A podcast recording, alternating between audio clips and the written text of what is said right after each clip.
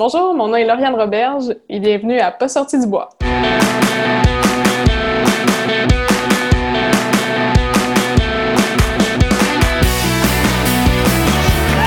messieurs, votre gagnant du 110 Si tu commences à te sentir bien en courant un ultramarathon, fais-toi-en pas, ça va passer. grand champion du 125 km. Ouais, ben, on n'est pas sorti du bois, hein? Bonjour tout le monde, bienvenue à ce huitième épisode de Pas sorti du bois. Euh, Aujourd'hui, je suis accompagné de Lauriane Roberge. Salut Lauriane, Salut Yannick, comment ça va? ça va bien toi? Ça va très bien, merci. Lauriane, tu es coureuse, tu es étudiante en physiothérapie et aussi, ben, tu es conseillère au Coureur Nordique, une boutique de course à pied à Québec. Donc aujourd'hui, on va parler de plein de choses. On va parler de trail. Euh, ça va être une entrevue un peu différente d'habitude parce qu'on part avec un thème. D'habitude, on se lance là-dedans puis euh, on fait juste jaser soit d'une course récente ou peu importe. Je vais vouloir qu'on ait ce- cette discussion-là de parler un peu de toi, de ton parcours de coureuse parce que euh, autant sur route que sur trail, tu as un parcours euh, assez diversifié en course à pied. Puis euh, je vais vouloir qu'on en jase, mais on a aussi un thème qui est les espadrilles de course. Euh, je le disais en fin d'épisode euh, la semaine passée avec Patrice Godin. C'est quelque chose que tout le monde parle. Les, les coureurs, je pense c'est notre outil principal, bien qu'il y ait bien du gear de disponible pour nous. Les espadrilles, ça reste l'honneur de la guerre, c'est la base de notre sport. Puis même pour des coureurs qui sont expérimentés, puis là, je parle de moi, ça fait plus de dix ans que je cours. Les espadrilles, il y a plein de choses qu'on lit à droite à gauche. Il y a plein de, théories, il y a plein aussi de modes, je pense, euh, en, en course à pied, en espadrille. Puis j'ai le goût qu'on démêle ça ensemble parce que moi, je, je connais rien à ça. Euh, J'en porte, puis j'ai switché quelques fois. Puis je t'ai lancé l'invitation principalement parce que c'est toi qui m'as conseillé dans les dernières fois que j'étais allé au courant nordique. Ça avait toujours été une expérience super enrichissante de comprendre un peu tout ça euh, derrière les marques, derrière les modèles, derrière les, les drops, les trucs qu'on entend. Ben j'aime mieux qu'on le démystifie. Puis je pense que c'est bon pour n'importe quel coureur. J'en parle avec plein de monde. Puis ils sont comme moi, tu sais, son coureur, il, il en, en utilise en masse, mais des fois, on a besoin d'un peu de théorie ou juste de jaser de comment ça marche un choix d'un espadrille, puis pourquoi on devrait se diriger vers telle sorte ou telle sorte. C'est pour ça que je t'ai lancé l'invitation. Ah ben super, ça me fait plaisir parce qu'effectivement, ça peut devenir un peu mélangeant pour n'importe qui qui rentre à la boutique, là, de voir le mur puis les, la soixantaine de modèles qui sont là, c'est c'est une autre game. Ah ouais, c'est ça. Pour ceux qui connaissent pas le courant nordique parce qu'ils sont peut-être pas de Québec, parce que je pense que les gens de la grande région de Québec, euh, le courant nordique, euh, c'est une institution. Euh, mais c'est une boutique de course. Ça fait combien de temps que c'est là? Euh, ça fait 11 ans qu'ils ont ouvert. Ouais, Bon. Fait que c'est Jimmy qui est parti ça il y a 11 ans. exact. Jimmy et Juliane, là, un couple euh, qui ont racheté une petite, un ancien restaurant puis qui ont bâti ça tranquillement à leur image. Ouais, puis c'est vraiment très cool. Puis moi, ce que j'aime, en fait, ben, de, votre équipe au grand complet, c'est l'espèce d'indépendance ou de neutralité, dans le sens que euh, on sent pas, tu sais, quand on jase de- de- avec vous, puis ma copine est, est- allée l'autre fois se faire conseiller, puis j'avais comme une oreille attentive parce que moi, j'arrive, puis je dis, ah, ça fait 10 ans que je cours, blablabla. Fait que, tu sais, je sais ce que j'aime comme espadrille, puis des fois, c'est de comparer, puis trouver un, un- un comparable quand un modèle se fait tout, peu importe. Mais là, j'écoutais vraiment d'une oreille en, en, en voyant, tu sais, quelqu'un qui court déjà, mais qui a pas fait cette recherche-là ou de venir courir parce que vous avez une traque intérieure, puis Mhm. voir un peu comment on file le soulier. Je trouvais ça intéressant de vous entendre. Fait qu'on pourra jaser de, de course à pied et d'espadrille. Mais avant de commencer, je voudrais que tu parles un peu de toi, ton parcours euh, de sportif, qu'est-ce qui t'a mené à la physiothérapie, à la course à pied et au courant nordique. Ouais, ben dans le fond, euh, j'ai commencé à courir quand j'avais 16 ans. Euh, D'une drôle de manière, là, mes parents puis moi, on a déménagé euh, à Saint-Jean-sur-Richelieu. Puis moi, j'allais à l'école à Longueuil, puis ben, en fait, j'avais plus de transport scolaire. fait que ça a commencé comme ça. Ma mère, à chaque matin, elle allait me porter à l'école. Fait que moi, j'avais un gap de deux heures et demie à combler à chaque matin. Puis, euh, fait que de, de 7h à 9h30, moi, j'étais à l'école, à la cafétéria, puis j'avais rien à faire. Fait que c'est vraiment comme ça que j'ai commencé à courir. Euh, au début, je pense comme n'importe qui, t'es plus ou moins équipé. Fait que je sortais avec euh, mes bons vieux jogging, mes gros cotons puis tranquillement, c'est comme ça que j'ai commencé à courir. Mais de fil en aiguille, comme tout le monde, on commence à aller un peu là-dessus. Fait que j'ai fait ma première course en trail, qui était le X-Trail à Offord. OK. C'était un 11 kilos, là, super classique là, dans ce coin-là. Il Je pense pas mal tout le monde a fait cette course-là. Puis euh, ben, l'année d'après, j'ai décidé de m'inscrire à mon premier marathon. OK, tu as commencé ça direct. euh, on, on y va, aucune progression. Euh, la, la future physio que je suis aujourd'hui me l'aurait pas conseillé, mais bon, faut. euh, Faut faire ses erreurs, puis après ça, dire à ses patients de ne pas le faire. c'est ça, exact. Fait que euh, à 18 ans, en fait, j'ai fait mon premier marathon qui s'est euh, super mal passé. Comme Euh, tout bon premier marathon inscrit un peu sur un coup de tête, euh, comme tu sembles le décrire. Exactement. Fait que euh, à cette époque-là, ben, cette époque-là, en 2015, euh, le marathon de Montréal, c'était encore le, le fameux départ sur le pont. Puis, euh, bon, le premier demi, en fait, tu le cours avec les coureurs du demi aussi. Puis, euh, tu les vois finir. Puis, toi, après ça, tu bifurques. Puis, tu finis ta- ton marathon euh, 21 km tout seul. Fait que ça m'avait vraiment, vraiment cassé. Euh, fait que ça n'avait pas très bien été, mais ça m'a quand même donné le goût de continuer. Puis l'année d'après, je l'ai refaite.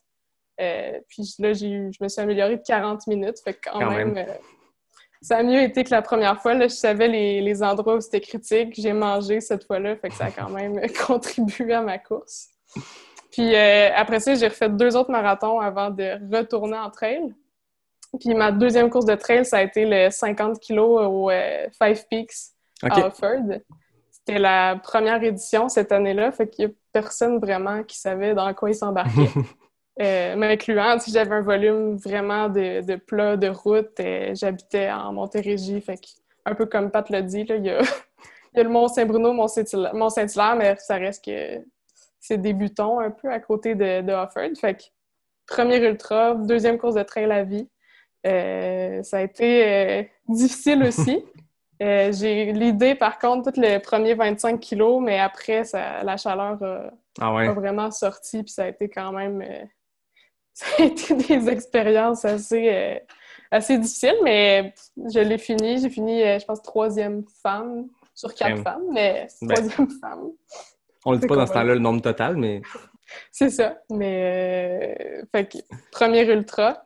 Puis, dans le même été, j'avais décidé de m'inscrire aux 80 kilos euh, de la chute du diable. à- euh, dans le parc de la Mauricie, là, à Ouais. Saint-Mathieu-du-Parc. Une autre expérience quand même difficile. J'avais abandonné, en fait, euh, ah ouais? au 47e. Ouais, c'est une course où les cut-offs sont quand même serrés. Puis je m'y attendais pas vraiment. Fait que j'étais vraiment proche d'un des cut-offs. Fait que là, on a commencé à pousser un petit peu plus. Puis on dirait que mentalement, ça a vraiment, ça a vraiment cassé là. Fait que j'ai arrêté. Euh, puis euh, ben, après, je me suis comme rendu compte que j'avais des trucs à travailler avant de retourner sur des grosses distances comme ça. Fait que j'ai pris un an plus mollo, plus de courte distance, de vitesse. Puis là, l'année passée, j'ai eu comme euh, ma revanche. Puis je l'ai complété, deuxième femme. Fait que vraiment satisfaite. Une belle revanche. Ouais, vraiment. Puis euh, ça m'a comme... Sais, ça m'a satisfaite pour les longues distances. Puis là, j'ai plus l'intention de me concentrer sur des 25, 30, 40, mettons. Je pense que je vais plus euh, rouler là-dedans pour, euh, pour les prochaines années. La distance marathon. Mais en trail ou retourner aussi au marathon de route? Euh, non, trail. OK. trail. Cette année, justement, je m'entraînais pour le marathon de Québec. Puis euh, quand il a été annulé, j'avais fait que du volume de route. Puis quand il a été annulé, ça a comme été une petite délivrance parce que là, j'ai pu retourner faire des niaiseries en sentier. Puis euh, moins de structure, moins de pression. Ah oui, c'est ça, c'est c'est deux entraînements qui sont complètement différents, qui peuvent Ouais. se faire un peu, tu sais, je pense que les gens qui habitent, ben, toi, je pense que tu es à, à Québec euh, comme moi, donc tu habites en, en ville, c'est ça? Ouais, exact. Fait que le volume de semaine, on le fait sur route euh, ou à peu près, mais ça. ça. reste que c'est un entraînement qui est différent, puis euh, des fois, back-to-back, des longues de route sur l'asphalte, ça rentre dans les jambes versus un week-end choc, des fois, c'est l'effort qui est tough, c'est le- le- le- l'endurance, c'est d'avoir fait deux grosses journées consécutives, mais le corps, s'il n'y a pas eu de, de- de faux pas ou de blessure ou de mauvaise chute, d'habitude, ça se sentir quand même bien. Oui, exact. Même quand j'avais plus de courses de trail, reste que, comme tu dis, le volume, tu le fais sur route, mais de savoir que ta longue, tu peux t'évader, tu peux partir, euh, aller voir autre chose que tes rues que tu vois à semaine longue, là, c'est quand même... euh, ça fait quand même du bien. là. Fait que, euh, non, plus, plus la trail à l'avenir, définitivement. Ah, mais c'est Ouais. cool, ça. Trail Ouais. distance marathon. Ouais, c'est ça, exact. Puis on a des beaux qui s'en viennent. Je pense que tu es inscrite toi aussi au nouveau 42 km d'Aricana que moi, c'est Marilyn qui me l'a vendu à l'épisode 2. Puis le lendemain de mon 125 que j'ai fait, je vais refaire des distances comme ça, mais là, Marilyn m'a tellement vendu ce, ce 42-là, plus technique, plus difficile, que je pense qu'on est plusieurs à s'être inscrits rapidement. Toi, c'est ton cas aussi. Ouais. Oui, exact. Moi, j'ai décidé de faire euh, le 42 roulant le samedi, puis le 42 technique le dimanche. Fait que ça fait 80 kilos, Ouais, mais en deux shots. Fait que ça me tu rejoint un peu les plus. distances, mais ça reste que c'est une bonne fin de semaine, back-to-back, deux marathons de montagne. Ouais, ouais. Ça va être la première fois que j'essaye un truc comme ça, mais on dirait que le fait de le, de le couper en deux, là, ça me plaît. Puis le côté plus roulant, ça va rejoindre l'entraînement un petit peu plus spécifique route. Fait que un beau défi en perspective. Là, j'ai hâte de voir. Ça va bien clore ta saison 2021. On est rendu loin. Ouais, exact, mais rendu là. euh, moi, j'ai pas fait de course cette année du tout, du tout. Fait que on est rendu à penser là. là. Ben ouais, c'est ça. La fenêtre de course a été rapide cette année. Ça a été euh, deux semaines, puis euh, c'est tout. Il y a Ouais. plein de monde qui avait bon espoir que le reste de la saison, euh, il y en avait des belles courses qui s'en venaient, dont Bromont, dont plein d'autres, mais finalement, tout ça est annulé. Puis Ouais. euh, je voyais récemment le dernier. Moi, j'étais inscrit au BIC euh, aussi, le dernier, pas mal le dernier de la saison que tu as fait, je pense, ça se peut-tu? Ouais. L'année passée, le 25. OK. Pareil que c'était une magnifique course. Puis ben, c'est que dans le parc du BIC, fait que. Ouais, vraiment. Hmm. Vraiment. Le 25, c'était un 10 super roulant. Là, tu le rentres en 50-52 minutes, mettons, si tu le pousses un peu. Puis après, t'embarques dans un 15 euh, vraiment Ok. à pic pour te casser. Mais super beau parcours. Puis tu sais, c'est une petite organisation, là, fait que c'est c'est vraiment agréable comme course. Non, c'est ça, ça a l'air d'une toute petite organisation, puis c'est ce qui est le fun aussi. Je pense qu'il y a un mix de tout ça qui est le fun, puis euh, dans l'épisode de la semaine passée avec Patrice, qui avait son, son plaidoyer pour les, les petites courses un peu backcountry, mais ça reste qu'il y a- il y a un côté vraiment le fun à ça, de, de pas beaucoup sa ligne de départ, puis d'être dans une organisation, tu sais que c'est trois, quatre personnes qui partent ça, c'est leur projet de, de, de soir et fin de semaine d'organiser ça, fait que ça fait une belle dualité avec les gros événements qui sont très cool aussi, mais ça fait un, un bel écosystème de course. Oui, vraiment. Là, justement, la, la chute, c'est super petit comme course, mais c'est super belle ambiance. Euh, Le Bic, euh, Five Peaks, c'est... Luc, il a son chronomètre, puis c'est comme ça que la journée à part. là, fait que c'est vraiment des... une toute autre ambiance que, mettons, le X-Trail ou les marathons sur route. Là, ça, ça, ça clash. Non, puis c'est le fun de faire des deux. Moi, l'année passée, ben, cette année, euh, en février, avant, que- même en mars, avant que tout ça part, euh, j'avais fait euh, une course au Nevada, puis c'était ça, une petite course à l'américaine, que il n'y a pas de ligne de départ, c'est du, c'est carrément une ligne qu'ils ont tracée à terre avec de la craie, parce que tu pars d'un parking de parc national, puis il y a du balisage, mais c'est, c'est, il est loin, tu sais, fait que, mais Ouais. c'est un autre trip qui est différent, puis euh, ça fait très esprit trail, puis je pense que ça fait partie de, de notre bel écosystème, ce genre de petits événements-là qui, qui est juste pour le plaisir d'être dans le bois. Absolument. Ouais. Puis, euh, tu es étudiante en physiothérapie. Donc, Ouais, comment exact. la physio s'est présentée dans tout ça? Est-ce que c'est la course qui t'a donné le goût de faire la physio ou le contraire? Ou, euh, Ça a été... euh, j'ai... Comme toute personne, j'ai changé beaucoup de fois d'objectif de carrière. Puis, euh, ben, je voulais être vétérinaire, en fait. OK. Euh, c'est un peu pour ça que j'ai fini par travailler à la Maison de la course. C'est une histoire compliquée, mais je voulais être vétérinaire. Puis finalement, je me suis rendu compte que ça marchait pas. Puis à cette époque-là, je travaillais dans un hôpital vétérinaire. Puis quand j'ai réalisé que je pourrais pas aller là-dedans, ça, ça te brasse. Là. Tu dis, OK, ben là, il faut que je regarde qu'est-ce qui me plaît, qu'est-ce que j'aime, euh, perspective d'emploi et tout. Puis c'est ma mère qui m'a dit, ben, tu fais beaucoup de sport, euh, t'aimes aider les gens, pourquoi tu t'en vas pas en physio? Puis à partir de là, ça a fait, ben oui. Fait que, Simple de même. euh, simple de même, ça a été comme ça. Je suis pas rentrée tout de suite, fait que j'ai étudié euh, en kinésiologie avant. OK. Puis euh, ben là, je suis rendue en physio à Québec. fait que ça me plaît beaucoup. Tu es venu à Québec pour, pour étudier en physio ici? Oui, exact. C'est super dur rentrer maintenant en physio. Euh, c'est un programme où il y a beaucoup de gens qui vont en pharmacie, en médecine, qui passent par là, un peu comme j'ai fait avec la kinésiologie. On voit toutes ces que- disciplines-là, il y a comme une espèce de cascade qui se fait. Moi, ma soeur est pharmacienne, puis il y avait Ouais. cette cascade-là, puis il y a des gens en kiné qui réussissent pas à rentrer en kiné parce que t'as beaucoup de gens en kiné qui veulent aller en physio, puis Il y a une ça. cascade. Exact. Fait que ça, ça fait... C'est quand même complexe là, comme parcours, mais au final, c'est ça. Je suis venue à Québec parce que rentrer à Montréal, c'était très, très, très contingenté. Puis ici à Québec, ils regardent autre chose que les notes. Fait que ça m'a vraiment aidé aussi. Même si j'avais des très bonnes notes, là, euh, ça a comme c'est très difficile à entrer. Euh, Tout le monde qui a des bonnes notes, c'est pas juste ça, mais Ouais, il y a comme une entrevue d'entrée qui fait que vous pouvez un peu vous, vous vendre votre personnalité au-delà de, de que les notes. C'est comme, euh, ben, c'est pas une entrevue, c'était, euh, trois questions super générales, puis euh, j'aime écrire, fait que c'est probablement que ça m'a fallu des points, là, puis finalement, c'est ça, je suis rentrée quasiment tout de suite, donc, euh, puis honnêtement, je suis super satisfaite, là, la vie à Québec, c'est vraiment le fun. On est bien. Ouais, ouais. C'est vrai, c'est vrai, t'é- t'écris aussi, puis ceux qui, qui regardent un peu euh, Ravito, qui est le blog de Distance Plus, t'écris aussi, t'es euh, blogueuse ambassadrice.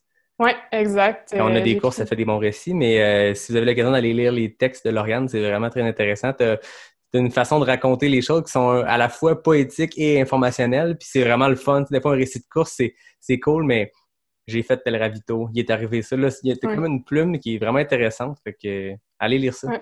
Oui, puis même avant Ravito, en fait, j'ai j'ai parti un blog de course avant mon premier marathon. Fait que ça fait quand même cinq ans euh, qu'il roule. là. Il est un petit peu plus stagnant en ce moment, mais euh, c'est une autre, euh, c'est une autre truc que, que je développe en ce moment, là, tranquillement. C'est cool, ça. Ouais. Fait qu'avant d'être au coureur nordique, tu as travaillé à la Maison de la course à Montréal. C'est ça, exact. Euh, c'est une boutique qui est. Ben, en fait, moi, il y, avait trois, euh, trois boutiques. Moi, j'ai été surtout à Mont-Saint-Hilaire, qui est euh, sur la rive sud de Montréal. Puis justement, Pat le mentionnait la semaine passée, mais on a travaillé un petit peu ensemble. euh, OK. il m'a formé dans mes premières journées, fait que c'est quand même drôle. Puis euh, c'est ça, moi j'ai été deux ans là-bas avant de, de faire le switch ici à Québec. là, C'était plus facile de, de me trouver une job ici.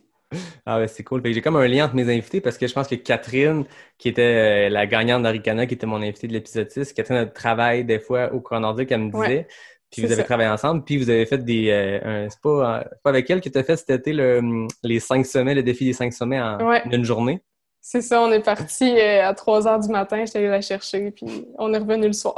C'est cool. Raconte-moi un peu ce trip-là. C'est vraiment euh, un bon défi. Là. Ceux qui connaissent pas, Ouais. à Charlevoix, tu as, plusieurs sommets, hein, c'est sûr, mais il y a à chaque année le défi des cinq sommets qui est euh, une petite pancarte sur le dessus de cinq montagnes, puis tu montes, tu fais le, le hike ou à la course, peu importe, puis tu te prends photo avec la pancarte, puis c'est comme le, le trip de faire ça en, en deux, trois, quatre ou cinq euh, hikes euh, consécutifs. Mais vous avez fait ça en une seule journée? Oui, c'est ça. Ben, quand le marathon de Québec a été annulé, j'ai dit à Kat, hey Kat, ça te qu'on fasse une niaiserie? Fait que euh, Kat est tout le temps partante. Fait que euh, le matin à 3 heures, j'étais devant chez elle, puis on est parti euh, au Menot, qui est vraiment le plus loin. Tu as 32 km de route de terre, super reculé à faire. Fait qu'on a commencé par ça, après ça l'Acropole, après euh, Morios, puis le Dôme. On n'a pas eu le temps, ben, on aurait eu le temps, mais on voulait pas revenir à Québec à 11h minuit, fait qu'on a arrêté au Dôme. Mais c'était super le fun, là, comme petite journée. Euh, ça Ouais. donnait un 36 kilos, puis 2000 quelques mètres de D+, puis beaucoup, beaucoup d'auto. Ouais, c'est ça. Ouais, parce que c'est entre les, les monts aussi que c'est un, c'est un bon Ouais. défi. C'est la logistique derrière ça. Puis ça fait plusieurs personnes que je vois qui le font euh, dans le dernier deux ans. Puis euh, Anne Champagne l'avait fait l'année passée. Puis après ça, j'ai vu, je me suis mis à, à voir plein de monde faire ça. Puis je trouve que c'est un super beau trip parce que tu contribues à cette, euh, à organisme ou cette gang-là qui organise le défi. Puis en plus, ben, c'est un, solide projet d'entreprendre ça en, une seule journée. Ouais, puis je trouve que c'est une belle manière de s'entraîner parce que tu repars, tu t'es assis, tu sors de l'auto, tu as les jambes un peu raides, mais fait que c'est vraiment le fun. Puis en même temps, tu manges euh, entre les montagnes, fait que ça, ça t'es jamais vraiment fatigué ou t'es jamais vraiment dedans parce que tes, tes ascensions, ils durent, mettons, gros max deux heures. Tu récupères entre ta montée, ben, entre, entre tes sommets, puis tu recommences. Fait que, c'est Comme un fun. stage race, mais comme condensé en une ça. seule journée. Ouais, exact. Ah, ben c'est très cool ça. Ouais. Fait que, hey, tantôt, j'ai oublié en ouverture, mais on n'a pas dit qu'est-ce qu'on buvait. C'est vrai. Qu'est-ce que tu bois? Et j'ai pris eh ben, une bière justement de Saint-Jean, qui est la Ukulele IPA de la Gabière. Très cool. Ouais. Cheers à toi. Cheers! Merci d'être là. Moi, je bois une. Stadacona de la souche. Encore une fois, je suis pas original dans mes affaires, mais j'aime vraiment beaucoup la souche. Fait que- Oui, je te comprends, moi aussi. C'est mon classique euh, post-escalade. Ah, c'est bon, tu vois, parce qu'en plus d'être une coureuse, tu fais plein d'autres sports, mais tu grimpes beaucoup. Oui, quand même. euh, comme en témoignent les photos. C'est sûr que Ouais, ça. nos, les éditeurs les verront pas, mais ouais, on fait quand même pas mal d'escalade. Ah, c'est cool. C'est à quel endroit vous en faites? C'est plus à l'intérieur ou tu fais aussi des. Euh, J'en fais un peu dehors, mais c'est sûr que logistiquement, c'est vraiment plus facile à l'intérieur. Mais quand on a, disons, une journée, là, entre amis, on part, puis euh, on s'en va à l'extérieur. Ah, c'est cool, ça. C'est un, c'est un Ouais. sport que beaucoup- on voit beaucoup de coureurs faire. C'est des belles combinaisons, je pense. Oui, Ça vraiment. regroupe le fait d'être euh, en montagne, d'être dans la nature, mais c'est un autre trip complètement. C'est ça, vraiment. Mais je trouve que ça va chercher un peu le vibe du trail. là. C'est les, les grimpeurs, c'est des gens super relax, qui profitent de la vie, qui profitent de la nature, que ça vient vraiment, vraiment euh, rejoindre ce côté-là. Ouais, c'est ça, ce qui, ce qui est caractéristique euh, de la communauté de trail qui est Mm. un peu différente. Euh, J'aime pas des fois on entend des comparaisons négatives envers le monde du triathlon puis le trail ou la course à route puis le trail. Je pense que c'est juste deux sports différents, mais le Mhm. mode est différent aussi. tu sais. Oui, vraiment. On s'entend que dans les deux cas, c'est axé sur la performance, mais en trail, il y a comme un côté vraiment plus laid back. Puis ça va dans l'entraînement aussi, où tu sais, euh, Mm. je pense que tu, tu le disais tantôt, un entraînement pour un marathon de route ou peu importe, c'est très intense, c'est beaucoup d'intensité, alors qu'en trail, tu peux être- faire un entraînement efficace en faisant un hike avec un peu de course à travers, mais d'être longtemps sur tes jambes. Fait que c'est deux types d'entraînement. Puis je pense que le fait d'être dans la forêt amène une- vibe différente aussi à notre sport. hein. Oui, totalement. C'est cool. Est-ce qu'on entre... Ah, excuse, vas-y. T'as pas besoin de, de te mettre de podcast. Bah, Sinon, c'est ça. Exact. Quand euh, le podcast, moi, je le sais, que, puis le monde m'écrit beaucoup, puis c'est cool de, de- de lire les gens ou de. Mais c'est ça. Je, je sais que c'est beaucoup pour faire passer du temps d'entraînement de route parce que on peut on peut pas être comme Kylian puis passer nos journées à nous entraîner dans la montagne. Il faut faire de la route à un moment ou à un autre. Puis moi, c'est pour c'est ça qui m'a donné l'idée de lancer le podcast aussi parce que j'en consommais beaucoup parce qu'à un moment donné quand tu habitué d'être dans les montagnes au Grand Air, il faut que tu fasses euh, du chemin Sainte-Foy ou du Quatre Bourgeois à la course. Ouais. Ça prend une petite motivation de plus. Ouais, exact. Et toi aussi, tu es une coureuse qui consomme euh, du podcast en courant? Ben, de plus en plus, on dirait que ça vient comme par vague. Tu sais, des bouts, j'écoute beaucoup, beaucoup de musique. Des fois, euh, je mets absolument rien. Puis là, ces temps-ci, c'est beaucoup de podcasts. Fait que je change euh, au fil de l'année. Exact. Puis en plus, aujourd'hui, on va pouvoir instruire les gens. Et moi-même, moi, je suis le meilleur cobaye dans tout ça parce que toi, tu es l'experte. Moi, je suis le gars qui. Ben, tu sais, j'ai- vécu une transition d'Esparé dans la dernière année qui, qui a commencé à- à- au courant nordique euh, avec toi. Puis, euh, c'est ça, je me rends compte que j'ai- j'aime beaucoup lire sur euh, la trail, sur la course et tout ça, puis je m'informe beaucoup, mais cette portion-là, je la connais pas suffisamment, je pense, pour le, le type de coureur ou en tout cas le nombre de kilométrages euh, de courses que je peux faire dans une année. Puis il faut que je m'instruise. Je me suis dit, ben, faisons-le au bénéfice des auditeurs. Mais euh, non, je pense que ça va être une belle occasion pour les gens aussi de- d'en avoir un peu plus. Donc, le gros sujet de discussion, les espadrilles. Yes. On va focuser un peu. On peut parler, tu sais, moi, j'ai aucun problème à ce qu'on se promène entre la route et la trail. Je pense qu'il y a beaucoup de coureurs, comme on parlait tantôt, de trail qui doivent faire de l'entraînement de route. Fait que des fois, euh, je sais que moi, c'était toujours été, un- quand je cherchais une nouvelle paire d'espadrilles, un, un genre de deal breaker de trouver des choses qui se comparent. Fait que quand je fais ma semaine avec des souliers de route, quand j'arrive en trail, j'ai pas une adaptation à faire parce que euh, parce qu'il y a un changement de, de drop et d'essayer de trouver une espèce d'équivalence. Fait que Ouais. c'est le nerf de la guerre. Exact. Fait qu'on peut commencer juste quand quelqu'un, un coureur arrive au coureur nordique, euh, qui vient de voir, il peu importe le niveau du coureur, parle-moi un peu du processus que vous avez pour essayer de cibler le besoin de la personne ou comment vous, euh, c'est quoi les questions que vous posez pour justement en arriver à, à quelques réponses puis quelques tests à venir avec le coureur et des espadrilles? Ouais. Euh, tu veux qu'on focus plus euh, route ou trail? Ben, commençons par la trail parce que c'est ce qui nous anime. Ouais.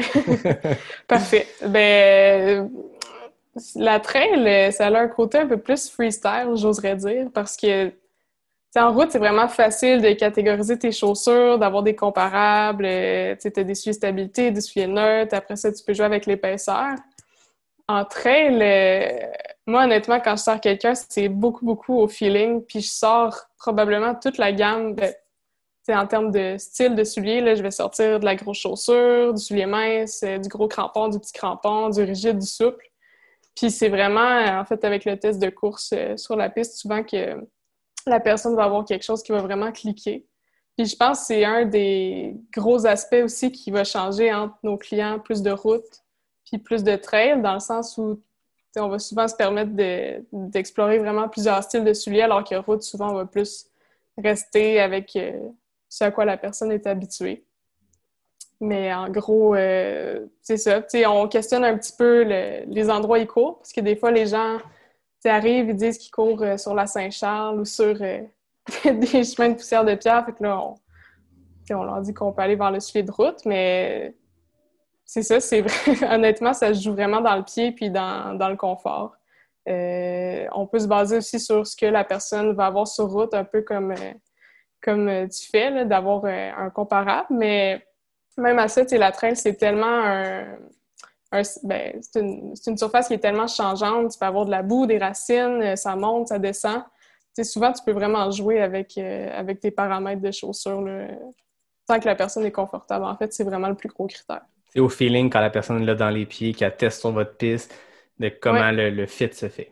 Oui, c'est vraiment ça, en fait, parce que tu sais, des fois, les gens sont plus réticents sur route à aller vers un soulier mince euh, à cause que ton impact, c'est tout le temps le même. C'est un mouvement qui est super répétitif.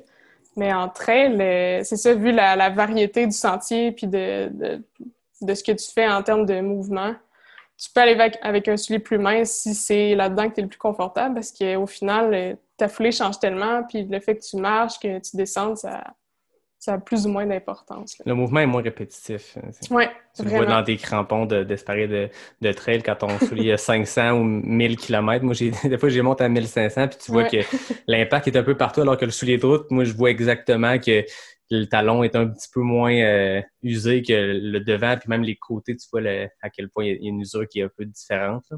Exact.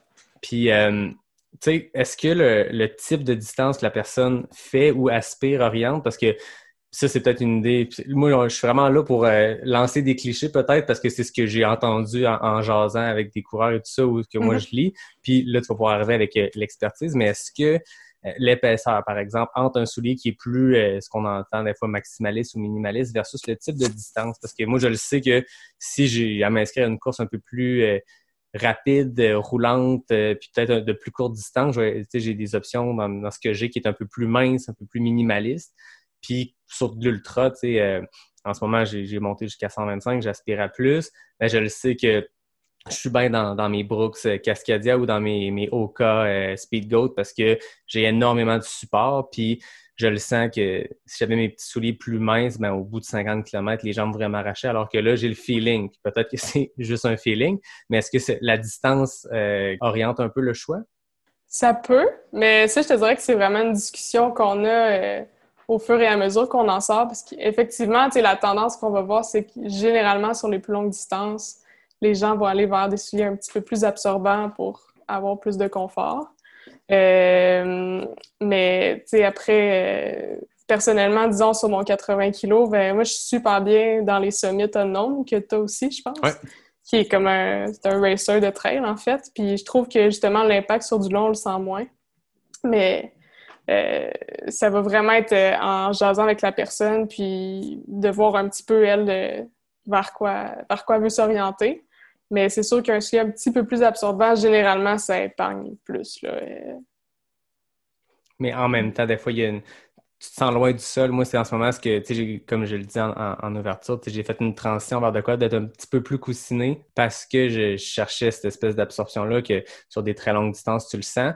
Mais tu, tu le sens, en tout cas, moi, j'ai vraiment le feeling que je suis plus loin du sol. Puis, euh, tu sais, oui, des Oka, c'est assez haut. J'ai pas, je me suis pas viré de cheville, mais ça reste que avec un Summit Unknown, ou même des fois, je cours avec des 1400, Mm. direct en trail, tu te sens proche du sol, puis tu sens qu'il n'y a rien à ton épreuve parce que tu peux positionner exactement ton pied comme tu veux, alors que quand tu as un Oka qui est quoi, 27 mm en avant puis 32 en arrière, ben tu te sens loin de la roche. hein. Oui, vraiment. Puis ça, c'est un- c'est une chose que j'aborde aussi parce que moi, c'est un truc qui peut me faire reculer devant un achat de, souliers. Si justement je la sens un peu trop haute, il y a des fortes chances que je sois instable dans le sentier. Puis je pense que c'est quelque chose qu'il faut aborder aussi c'est en fonction du profil de course que la personne euh, vise, de, ses places d'entraînement. C'est quand même une différence entre t'entraîner dans une place euh, super roulante, pas trop technique, ou d'aller, mettons, à Lac-Beauport entre les racines. euh, ça change vraiment beaucoup le style de course que tu vas avoir. Ah, c'est Fait que, mettons, tu sais, le 42, euh, on parlait des 2,42, ben, probablement que, mettons, ma stratégie, ce serait le premier super roulant d'aller avec, avec un Oka quand même léger, mais absorbant pour m'épargner un peu pour le lendemain. Puis le côté plus technique du deuxième 42, ben, je vais aller chercher mes souliers plus minces pour avoir un meilleur feeling au sol, puis avec la fatigue de moins virer les chevilles aussi. Ben oui, c'est clair. Fait qu'est-ce que, en trail, en tout cas, le- la clé d'être capable d'alterner parce que des fois, on se dit, je devrais toujours avoir les mêmes espadrilles ou en même temps, moi, j'ai consulté à travers les années mon, mon physio. euh, puis lui, il me disait toujours, ben, le pied s'adapte à n'importe quoi. Puis oui, il y a des modes, oui, il y a des tendances, mais au final, le pied, si tu donnes le temps, il peut s'adapter à n'importe quelle sorte d'espadrille. Puis il y a une espèce d'intelligence dans le pied d'être capable de, de faire cette adaptation-là. Euh, mais est-ce que la clé, c'est justement d'être capable de, de se promener d'un à l'autre? Euh, je pense que oui. Puis je pense, tu sais, ça, c'est valide tant en trail que sur route, de changer un petit peu le mal de place. Tu sais, si, disons, euh, la veille, tu couru avec quelque chose de plus mince, tu un peu plus taxé au niveau des pieds, des chevilles, ben là, d'aller dans ton garde-robe, de prendre ta paire de Oka pour aller taxer d'autres groupes musculaires, d'autres articulations, euh, ça peut quand même être des outils intéressants de savoir comment varier entre les paires de chaussures pour un petit peu s'adapter à comment on se sent le jour de notre entraînement. Fait que personnellement, puis tu sais, ça c'est. Là, j'ai comme tout le temps le côté physio puis le côté euh, plus boutique, Ben oui. clientèle, mais honnêtement, de ce que je vois beaucoup en boutique, c'est c'est vraiment d'alterner puis de, de changer le mal de place, en fait. Là. Tu sais, si tu cours tout le temps sur tes souliers minces, ben, ça se peut que, oui, tu vas t'adapter, mais ça se peut que tu sois aussi un petit peu plus cassé. Fait que c'est de tout le temps euh, essayer d'avoir la fine balance entre euh, s'adapter, mais pas se casser non plus. Non, c'est ça. Puis, euh, parce que, tu sais, on parle souvent de drop, là, pour ceux qui sont moins familiers, la drop, c'est la, c'est la différence de hauteur entre le- l'avant et l'arrière euh, d'espadrille, c'est ça? Oui, exact. Bon, j'ai appris mes leçons. Est-ce que de passer de, de- des changements de drop, parce qu'en ce moment, il y a de tout sur le marché. Tu parlais des summits tantôt, si je ne me trompe pas, sont à 10 mm. Ouais, C'est quand même un, un bon drop, je pense, hein, en souliers de Ouais. trail. Puis tu as des Ouais. Altra qui sont aussi super populaires, ou même Oka qui est à 4 mm, mais Altra, c'est le zéro drop, c'est la, la même, c'est vraiment plat. Est-ce que c'est dangereux? Là, je parle peut-être plus à la physio qu'à la conseil. Mais en même temps, je pense que les deux ont un impact l'un sur l'autre. Puis c'est pour ça que tu es la personne plus indiquée pour euh, cette discussion-là. Mais est-ce que de, de varier les drops, ça peut être dangereux parce que le corps s'adapte d'une mauvaise façon ou euh, Je pense qu'il faut. euh, ben, encore une fois, ça dépend vraiment des gens. Première des choses, il y en a qui qui verront pas vraiment de différence. Euh, c'est sûr que plus on descend la drop, plus on vient solliciter mollets, tendons d'Achille. Fait qu'il faut quand même être prudent dans nos changements de drop. Euh, ce qui arrive aussi, c'est que, mettons, passer d'un Oka, qui est quand même épais, avec une petite drop, à, disons, un Altra qui est à zéro, ça fait quand même beaucoup de changements si tu vas avec un soulier qui est mince aussi. Fait moi, ma, j'aurais pas tendance à, jouer entre du 0 puis du 10. Là. Un, un gap, disons, de 4-5 mm, c'est un petit peu plus viable.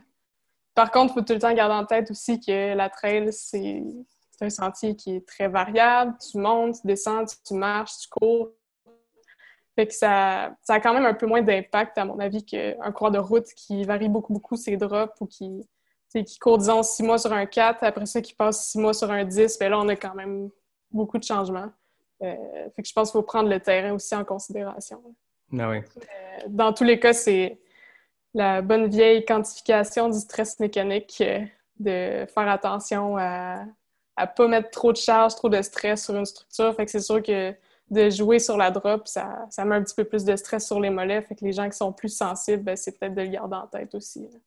Oui, c'est ça. Puis, tu sais, je pense qu'il y a aussi des, des modes là-dedans, si je ne me trompe pas. Tu sais, que je me rappelle, moi, quand j'ai commencé à, à courir il y a un petit peu plus que 10, ben, il y a 10-11 ans, la mode était très minimaliste. Tu sais, les gens couraient avec des, des Vibram Five Finger qui, qui sont encore populaires, mais tu qu'on en voit un peu moins. Euh, puis il y avait beaucoup, tu sais, je me rappelle, moi, j'avais essayé des Innovate, puis tu sais, des, des Drop Zero, tu sais, des espérés qui sont hyper minces et tout ça.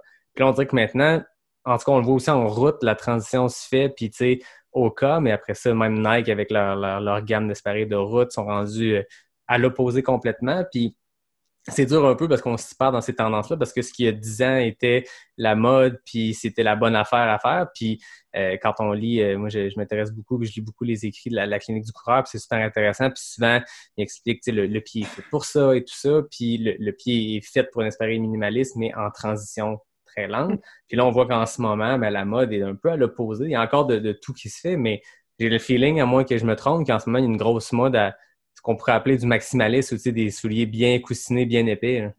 Oui, effectivement. euh, on le voit vraiment là, dans les ventes, c'est surtout ça qui va sortir. Par contre, Québec, c'est quand même un écosystème qui est particulier là, pour avoir travaillé plus dans le coin de Montréal puis à Québec. Je pense que la clinique du coureur a vraiment a quand même joué dans, euh, dans l'esprit des gens parce qu'ici, on vend beaucoup de racers, beaucoup de souliers minces, euh, puis des gens de tous les gabarits, tous les âges. Fait qu'il y a quand même une espèce de culture du racer ici à Québec. Mais à Montréal, c'est beaucoup de gros souliers euh, pour tout type de coureur. Quand on parle de Euh, racer, c'est des souliers plus, plus agressifs, plus, plus minces, plus minimalistes? Oui, exactement. Fait que des souliers de compétition, entre guillemets, là, que plus près du sol, très, très léger. C'est vraiment le gros attrait de la chaussure, puis très simple. Euh, on aura, souvent, il n'y a pas vraiment de technologie à l'intérieur. euh, c'est super souple. C'est un peu ça qu'on qualifie de, de racer. Mais honnêtement, quand quelqu'un vient acheter des souliers, le, le principal, c'est qu'ils soient confortables. Moi, je trouve vraiment que c'est le, le plus gros critère pour que le soulier soit mince, moyen, épais. Si la personne aime le feeling de course, mais que ah, je sens large, ah, ça sort un peu, ben c'est pas la bonne chaussure. Fait que souvent, un peu comme je disais pour la trail, mais même des, mes, les coureurs de route qui vont venir, j'aime ça sortir des, trucs qui varient beaucoup. Puis la personne va partir avec ce qu'elle trouve le plus confortable puis ce qu'elle sent pas dans son pied parce qu'au final, le soulier, c'est notre seul outil pas mal en course à pied. Le reste, c'est chaque... accessoire. Il y a beaucoup de gear, mais ça reste, c'est juste ça qu'on qu utilise pour vrai concrètement, euh, pas après pas. C'est ça. Fait que si tu sens la moindre affaire dans ta chaussure, c'est pas le bon soulier. Là. Ouais. Que, vraiment le confort euh, avant tout. J'aime qu'au final de tout ça, le, le dernier élément qui, qui, va finir par couronner plutôt un espadrille sur un autre, c'est le confort. C'est une fois que tu ouais. l'as dans le pied puis tu cours sur la piste, tu sens qu'il est fait pour toi. Puis il y a un feeling le fun aussi quand t'en essaies plusieurs pour l'avoir fait quelques fois. tu rentres, tu arrives avec 5-6 boîtes, tu testes, tu promènes d'un à l'autre, puis tu sais, je veux dire, c'est dur à, à, à, sentir comment tu t'es dans un espadrille sur euh, une traque euh, de à peine 100 mètres. Ouais. Mais une fois, quand tu mets le bon espadrille, euh, c'est comme Cendrillon puis son, son glass slipper. Là. Tu le mets, tu fais comme, OK, là, il, il, est comme parfait, comme mes souliers ouais. qui ont, 5, ils ont 500 km puis que j'aimais jour après jour puis je fais, je fais le bien dedans, mais celle-là, je fais le bien dedans. Au-delà de la science puis des modes, je pense que c'est ça l'élément central. Oui, vraiment. Puis, tu sais, même la clinique du coureur qui, qui, qui aime plus ou moins le, le coureur nordique parce qu'on n'applique pas nécessairement toutes les règles, en guillemets, basées sur la science, si on veut, euh, vont le dire que le premier, premier, premier critère pour choisir une chaussure, c'est d'être bien. Fait que je pense que c'est vraiment ce qui doit trôner par-dessus tout, là, le confort, puis au détriment un peu de tout ce qu'on va lire. Si tu es bien dans ta chaussure et que tu n'as pas de problème qui viennent avec, ben, c'est le bon soulier pour toi. Puis est-ce que euh, l'influence des, des, des, coureurs élites ou des, des brands se fait sentir dans l'approche les gens? Parce que je me rappelle en parler avec des gens dans d'autres sports complètement. Il y a beaucoup de, de, sportifs qui arrivent qui disent ben moi je veux tel type de bâton de golf parce que c'est le bâton que Tiger Woods a. Est-ce que vous avez un peu de ça de ah ben moi je veux tel type de Salomon parce que Kylian a ça puis t'es comme il y a Kylian puis il y a toi. Puis, puis je suppose que les brands euh, font vivre ces, ces athlètes-là euh, parce qu'ils leur donnent une visibilité, puis c'est super bon pour les brands, puis je comprends tout à fait. Là, je travaille en communication, en marketing, je comprends la game, mais est-ce que vous le sentez dans l'approche que les gens ont quand ils arrivent avec leurs leurs besoins qui sont créés ou les attentes qui sont faites? Euh, entre elles, beaucoup moins.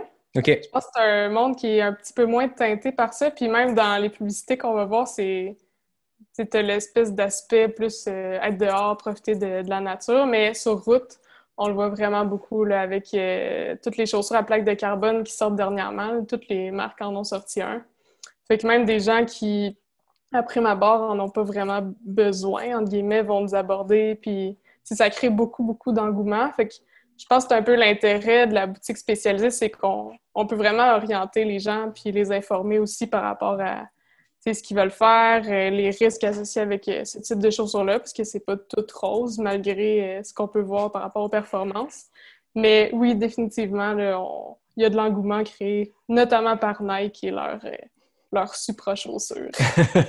ouais, ça c'est une autre game. On dirait que la chaussure elle-même ouais. est un robot, puis ouais. on dirait que c'est comme à l'opposé complètement de, du monde de la trail. Puis tu sais, que Nike ont un de trail et tout, mais là, en, en route, il, je dire, le nouveau modèle, à chaque fois qu'il en sort un nouveau, tu te dis, mais qu'est-ce qu'ils ont rajouté là-dessus? Ici? Ah ouais. Est-ce que je peux mettre mes clés dans un petit compartiment en dessous? Puis euh, qu'est-ce qui se passe? ouais, c'est fou parce qu'on euh, a reçu justement le Alpha Fly, là, qui est mm -hmm. dernier. Puis euh, on a reçu à peu près 5-6 exemplaires. C'est super exclusif comme chaussure. Puis les gérants, on a eu l'occasion de les essayer pour pas que tout le monde les essaie, là, tous les staffs, puis qu'on puisse partager notre expérience. Puis honnêtement, euh, c'est de la grosse triche mécanique. C'est impressionnant. Ah ouais, tu le sens? Ah, ben, le dernier, ils ont comme rajouté des gros pods d'air en avant. Quand tu cours, tu as l'impression que tu cours sur des trampolines. C'est vraiment Ah ouais, à ce point-là. Ah ouais. Puis même Ouais. les, les plaques de carbone, on en a beaucoup parlé. Il y a eu Nike qui n'ont eu, mais après ça, Oka, ils ont fait leur expérience Carbonex avec Jim euh, Wamsley qui a couru sur route euh, le record du monde de 80 km. Puis ils ont fait beaucoup de bruit avec ça. Euh, on switch un peu en route, peut-être pour revenir dans les trails plus tard, mais euh, côté route, c'est, cette innovation-là, on en entend beaucoup, beaucoup parler. Puis je je m'en suis pas vraiment intéressé parce que je suis pas sur route, mais j'aimerais que tu m'en parles. Ça, ça pique ma curiosité quand même, euh, tout ça. Euh, ben, dans le fond, ça a vraiment parti avec Nike, justement, pour le projet du marathon en bas de deux heures Mhm. par euh, Kipchoge. Puis finalement, ils ont fini par commercialiser la chaussure. En gros, la plaque de carbone, c'est surtout que ça donne une grosse rigidité puis que ça, ça permet à la mousse de bien travailler. Parce que la magie dans les chaussures à plaque de carbone, c'est surtout la mousse. C'est ça qui est un peu trompeur. OK. Euh, si tu as, par exemple, toutes ces chaussures-là, plus haut de gamme, c'est jamais les mêmes mousses qu'ils vont mettre que dans les chaussures un petit peu plus accessibles au public. Puis honnêtement, c'est vraiment là que la magie se, se joue. Euh, c'est pas les mêmes plastiques, c'est des matériaux qui redonnent beaucoup, beaucoup d'énergie. Fait que c'est un peu là que le bounce devient intéressant. Mais c'est que c'est des mousses qui sont super friables puis affaissables. Fait que sans la plaque de carbone, ça finirait par euh, être une grosse galette puis à pas servir à grand chose. Fait que ça aussi, c'est des trucs qu'on aime expliquer aux clients, parce que oui, il y a le carbone qui est super, euh, super mis de l'avant, mais la magie se joue vraiment ailleurs. Puis euh, c'est quand même des souliers intéressants à essayer. là. Si jamais vous passez à la boutique, euh, c'est quand même une expérience euh, intéressante. Ouais, J'avoue que ça doit être particulier quand même. Si tu dis que le dernier modèle, c'est quasiment comme une trampoline, puis ça te propulse. Puis tu sais, eux, ils font leur marketing avec ça. Ils disent que tu vas gagner, je pense, c'est un 4% de performance. Ouais, c'est ça. Ça reste euh, C'est du disent, marketing. Euh, c'est un. Eux, ils, ils, ils le mettent de l'avant comme étant un 4% d'économie d'énergie. Euh, en course, c'est quand même un paramètre qui est super important. Ton but, c'est Ben oui. De ne pas dépenser trop d'énergie avec ta foulée et, et compagnie. Euh, en vrai, c'est plus comme un 2-3% mais reste que c'est- ce qui a été mis de l'avant, puis c'est ce que les gens gardent en tête. Je peux m'améliorer de XY sur mon temps en marathon, fait que c'est quand même intéressant d'aller chercher un outil comme ça. Ah, c'est clair. Puis là, maintenant, toutes les compagnies ont emboîté le pas. Là. Je veux dire, tout le monde Ouais. est rendu avec une, un soulier avec plaque de carbone. là. Tu te promènes sur les sites de ces compagnies-là, puis c'est ce qu'ils mettent de l'avant, avant leurs autres produits. Puis si je comprends bien, oui, c'est intéressant, mais pour le coureur moyen qui veut faire son 10 km au marathon SSQ de Québec en bas d'une heure, est-ce qu'il y a vraiment un avantage à payer le gros prix pour ce- cette plaque de carbone-là ou ça sert surtout euh, à des gars ou des filles qui vont aller chercher des, records de marathon et tout ça? Ben, c'est sûr que le gain va vraiment plus se faire sur, un, les longues distances, puis deux, des, gens qui ont un certain niveau de course. Euh, puis même honnêtement, même, mettons, un coureur qui fait 3h15, 3h20 sur son marathon ne tirera probablement pas les bénéfices d'aller chercher le, gros modèle chez Nike, le Vaporfly. Euh, par contre, chaque compagnie a sorti une espèce d'équivalent, mais un peu moins dispendieux. Puis honnêtement, juste pour le feeling de course puis de vitesse, c'est quand même le fun à mettre dans ses pieds. Puis même si en vrai, tu n'as pas nécessairement de gain de temps ou d'énergie, juste au feeling, euh, c'est quand, même- quand même agréable. Moi, j'en ai deux, trois paires dans mon arsenal. Puis pour faire des intervalles, c'est quand même trippant. Ah ouais, tu te sens Ouais. comme euh, propulsé. Ben, c'est que c'est des souliers super rigides. Fait que le, ton avant-pied, il, il roule, puis tu as vraiment un feeling de vitesse. Après, est-ce que ça se traduit par des gains? Je ne sais pas, mais en, en termes de sensations, c'est quand même vraiment le fun. Ah, puis je me rappelle, moi, la première fois que j'ai fait une vraie sortie avec mes, mes Oka Clifton, puis ils ont comme, euh, tu sais, ils ont, ils ont un petit drop, mais ça reste qu'ils sont un peu arrondis. Ouais. Puis tu le sens tout de suite, tu sais. Puis moi, je passais de courir sur route plus avec des, des New Balance 1400 ou des, des Brooks euh, Ghost. Fait que, tu sais, là, t'as quelque chose de complètement différent, que t'as moins de drop, mais tu sens pas que ça te stresse plus le, le mollet ou le tendon d'Achille. Au contraire, t'as l'impression de... Ça te propulse vers l'avant, puis ta première run, t'es comme, OK, là, je, je vais un peu vite, puis après ça, tu t'adaptes et tout ça, mais cette technologie-là, est-ce que c'est propre à Oka ou c'est il y a de plus en plus de compagnies qui ont cette espèce d'effet roulant-là? Euh, le, ben, ça s'appelle un rocker, le- Ok. l'effet euh, roulant. Puis, Voilà le vrai euh, terme. Oui, voilà. Puis Oka, c'est pas mal les premiers, à mon souvenir, qui ont commencé avec ça, mais maintenant, il y a beaucoup de compagnies qui vont aller le chercher. Oka sont pas mal toutes basées sur ce style-là. Euh, ça donne des souliers qui sont vraiment plus rigides. Fait que même pour des clients, des fois, qui ont des, euh, Je parle à tous ceux qui ont des euh, tendinopathies d'Achille, des fasciites plantaires, euh, névrome de Morton. C'est toutes des, des conditions qui, qui souvent sont vraiment aidées par ces souliers-là. Mais il y a beaucoup de compagnies maintenant qui vont emboîter le pas puis qui font des souliers avec rocker parce que c'est quand même vraiment agréable puis c'est Ah oui. moins stressant un petit peu pour euh, tendon d'Achille mollet.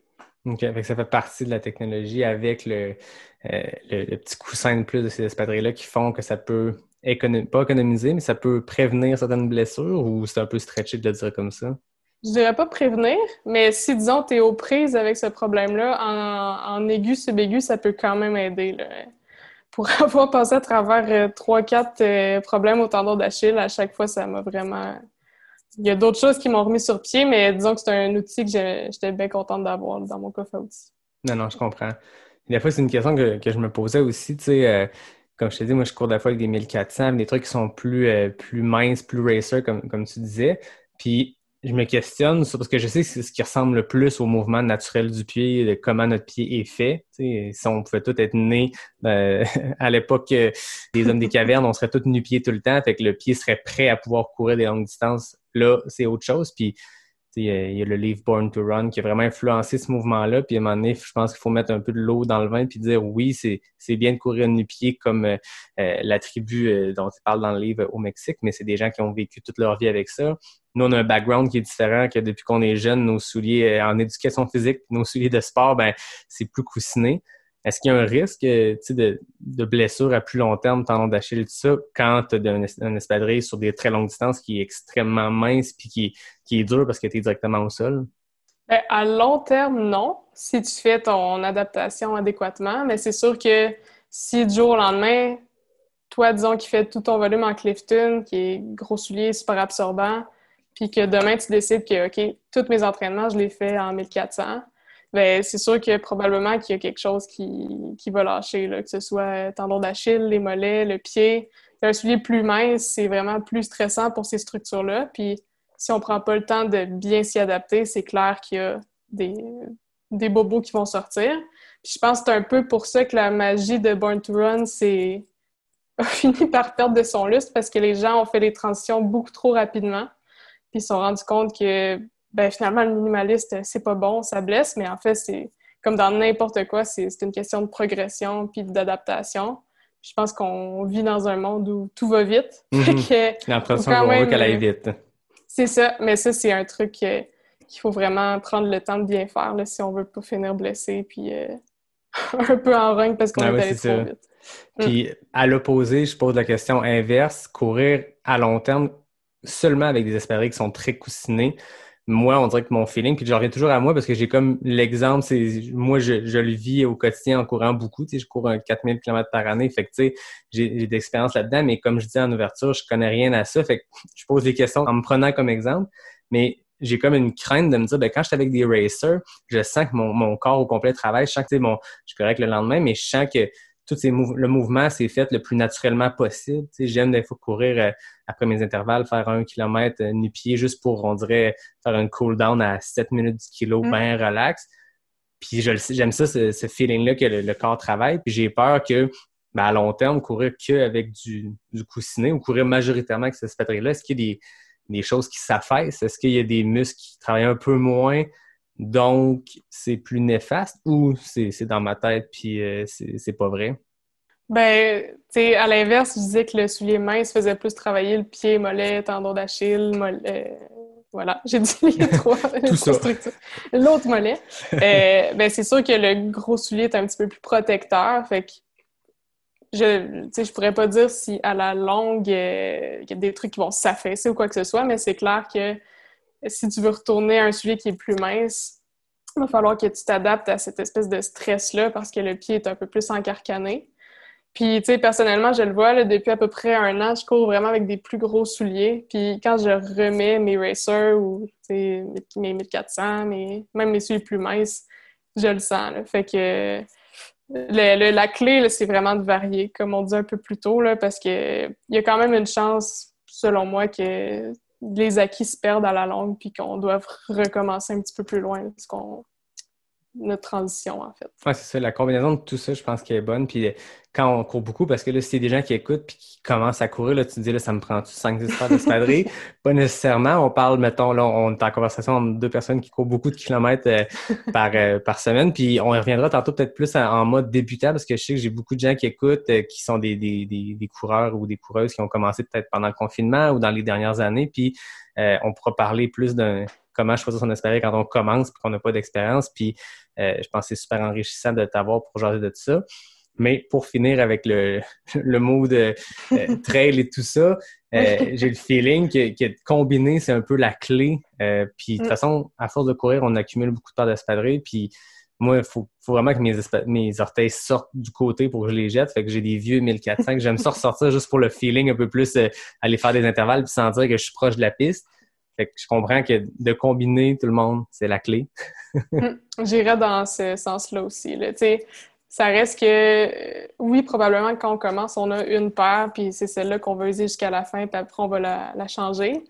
Mais je pense que moindrement qu'on court un peu plus, c'est d'aller chercher plusieurs outils dans notre coffre à outils. ça revient un petit peu à ça pour un peu, mieux cibler ce qu'on a besoin selon notre entraînement.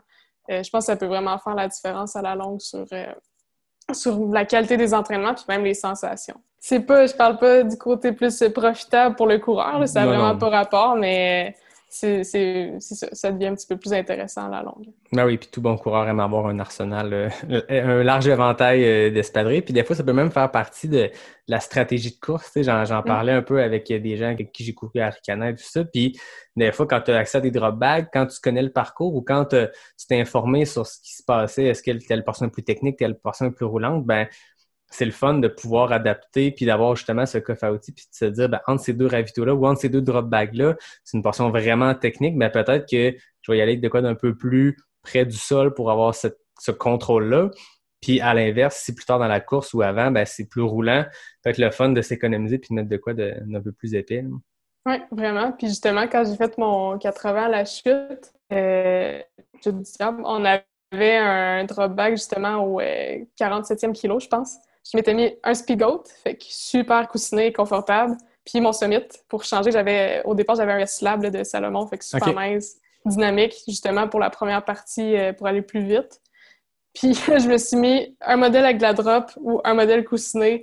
Puis selon comment j'arrivais à la station, euh, j'avais comme deux choix euh, en fonction de mes bobos. Fait que j'étais là avec la drop pour finir la course, puis ça s'est bien passé. Ça fait du bien.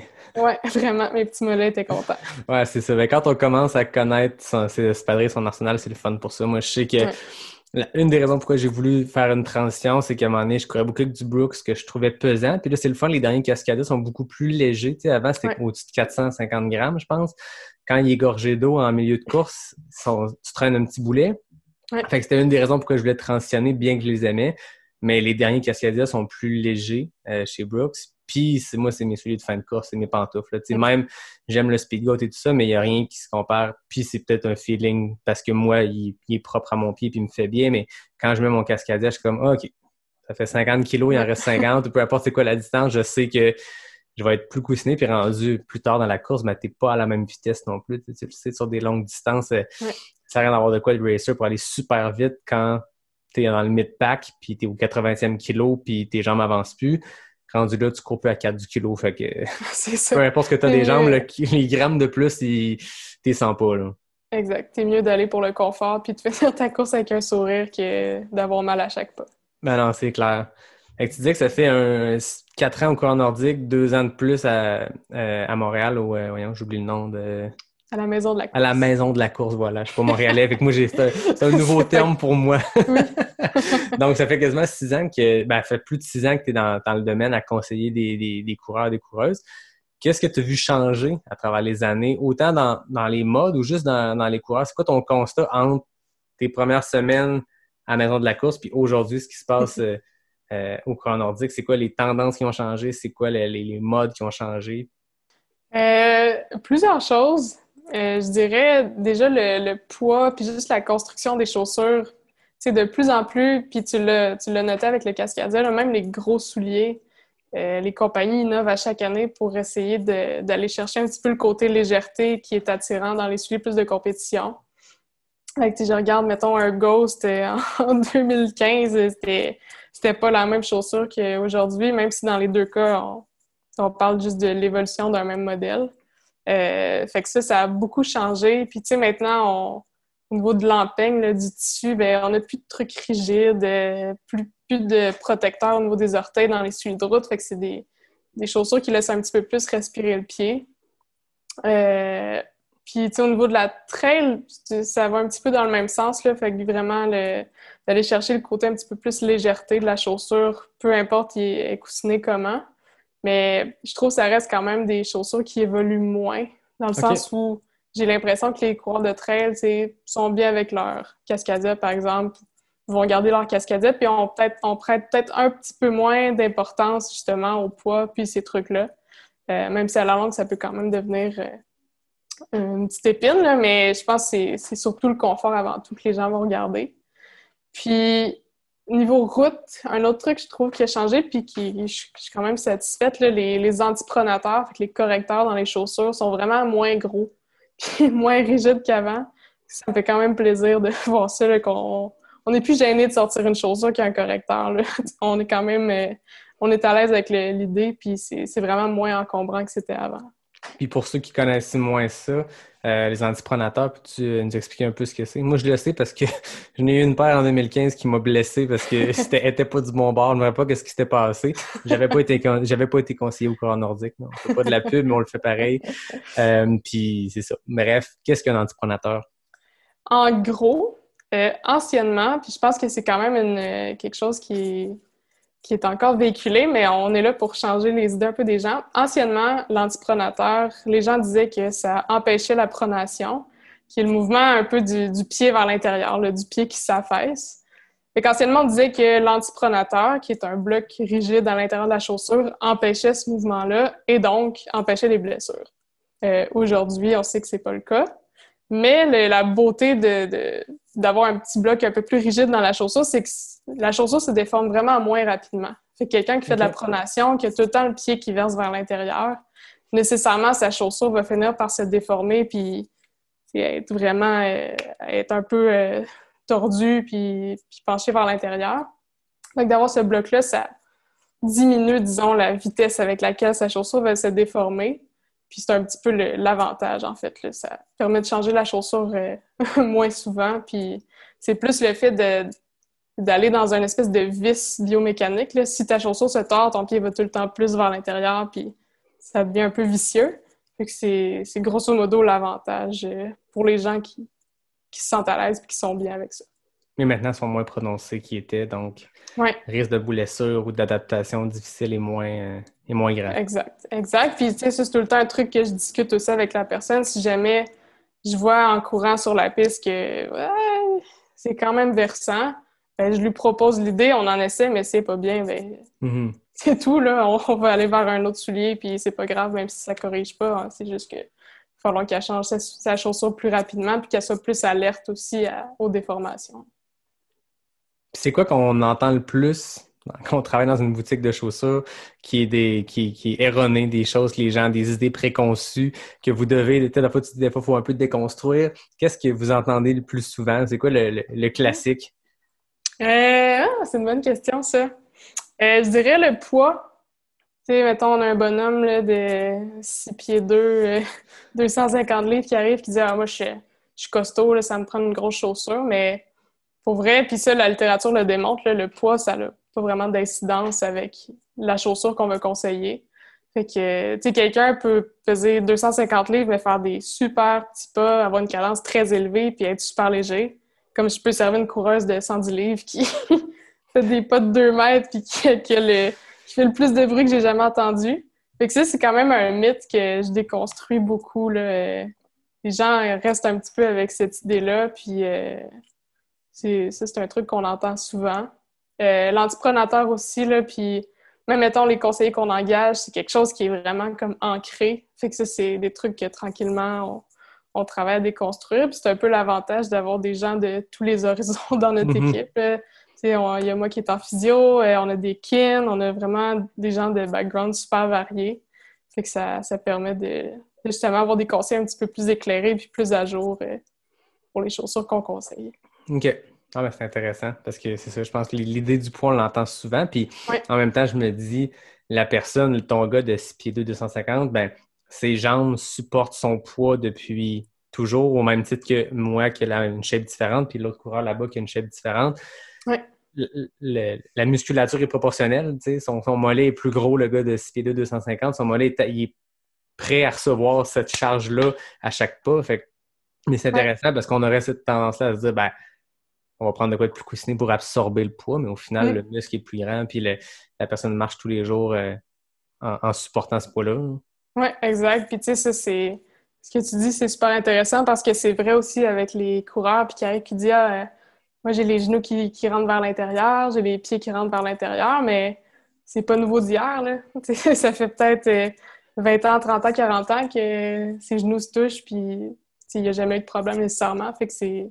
C'est des trucs aussi que, en tout cas, que moi, j'aime beaucoup parler avec mes clients parce que des fois, on part avec des idées préconçues, ils pensent que c'est anormal ou quoi que ce soit, que ça doit être corrigé, mais en vrai, pas tout le temps, puis pas nécessairement. OK. Ah, c'est intéressant. Puis tantôt, j'en parlais, je trouvais ça intéressant de- d'aborder l'aspect plus euh, coureur débutant. Parce que je sais qu'il y a plein de gens qui m'é- qui m'écrivent, qui me disent Hey, c'est cool ton podcast, j'apprends un peu à découvrir ce monde-là via Patrice Godin, via d'autres coureurs, des gens le partagent, puis c'est super intéressant de vous lire. Puis je veux pas que ça devienne une espèce d'espace euh, élitiste où ici on parle juste de trail puis de gens qui courent 3000, 4000 km par année. Mhm. Au contraire. Euh, tantôt, tu me parlais comment vous accueillez un, un coureur chez vous euh, qui vient pour magasiner une, un nouvel espadrille, mais quand c'est euh, quelqu'un qui commence, qui est vraiment un background, qui dit, ben là, moi, j'ai voulu profiter du confinement pour euh, me mettre à la course à pied, euh, me remettre en forme, perte de poids, meilleure santé, peu importe c'est quoi les raisons. Est-ce que le conseil est un peu différent? Parce que là, tu parles de quelqu'un qui a aucun antécédent de coureur, coureuse et aucun antécédent d'espadrille ou de, de dire j'ai déjà été bien dans ça ou dans ça. Il n'y a pas cet aspect-là. Comment vous l'approchez? D'abord, on les félicite voilà, parce que c'est vrai, ouais, c'est vraiment cool. C'est, on, on aime tout le temps ça, avoir des nouveaux coureurs. euh, c'est comme une page vierge, en fait, là, que, que tu peux tranquillement commencer à, à écrire. Mais ben, la première des choses, c'est euh, on leur apporte une. ben, je pense que c'est. En tout cas, à la maison de la course pour coureur nordique, c'est comme ça qu'on fonctionne. On leur apporte une chaussure test qu'on appelle. Fait que c'est un, un premier soulier euh, avec lequel on va les faire courir. Euh, c'est sûr qu'avant, on va leur avoir posé des questions un peu sur, euh, ben, sur leurs habitudes de course, euh, sur leur type d'entraînement, s'ils ont des blessures quelconques auxquelles on devrait porter attention. Mais après, avec ces informations-là, bon, on s'en va derrière dans notre gros, gros labyrinthe de chaussures, puis on choisit un premier modèle.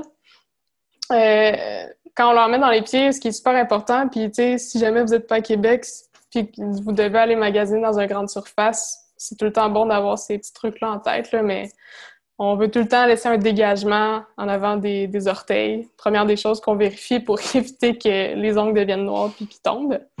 Euh, Ça, pour les gens de trail, c'est un autre concept parce que même si tu as de l'espace, des fois, c'est inévitable. Ça, ben, reste qu'après, ouais, c'est ça, reste qu'après 15-20 heures de course, euh, C'est clair.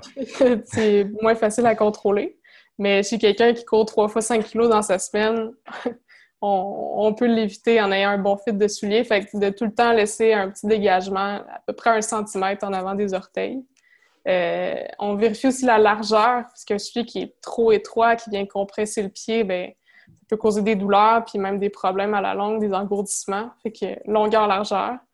Puis après, on les envoie courir sur la piste. Et quand la boutique est bondée, on leur dit que de ne pas faire attention, qu'il n'y a personne qui les regarde. Ouais. C'est super important qu'ils essaient leurs souliers. Euh, puis pour vrai, moi, tout ce que je leur demande, c'est qu'est-ce que ça dit? Est-ce que c'est confortable? Puis là, s'ils me disent c'est une pantoufle, ben bingo, on est dans le bon style de chaussures. Puis souvent, je vais leur sortir des comparables. S'ils me disent ah, pas sûr, ben là, je vais avoir tendance à sortir, justement, comme on parlait tantôt, du plus mince, du très coussiné, de l'entre-deux. Puis à partir de ça, ils vont faire leur choix en fonction de ce qu'ils trouvent confortable. Je pense que c'est aussi d'adapter un peu votre langage versus un, un coureur, une coureuse qui arrive et qui est expérimenté parce que là, euh, tu peux pas parler de drop et de ces technologies-là puis de ces, ces aspects-là, mais c'est plus d'y aller dans le confort. Puis si la personne, Ouais. je suppose, te dit Ah, je le trouve un peu épais, tout ça, ok, il- Ouais. peut-être qu'il serait plus à l'aise dans quelque chose d'un petit peu plus euh, mince ou peu importe. Mais je suppose que Ouais, c'est beaucoup de un peu d'éducation sur le site sans euh, vouloir euh, remplir la tête de la personne avec trop d'infos, mais faut qu'il y ait un feeling qui, sont confortables dans l'espadrille. Oui, c'est ça, parce que rendu là, ben, s'ils ont plus de plaisir à sortir euh, faire leur entraînement, ben, c'est un peu là, je trouve qu'on on a mal euh, travaillé. Fait que c'est vraiment qu'ils soient confortables, puis laisser la couleur de côté, s'il vous Oui. plaît.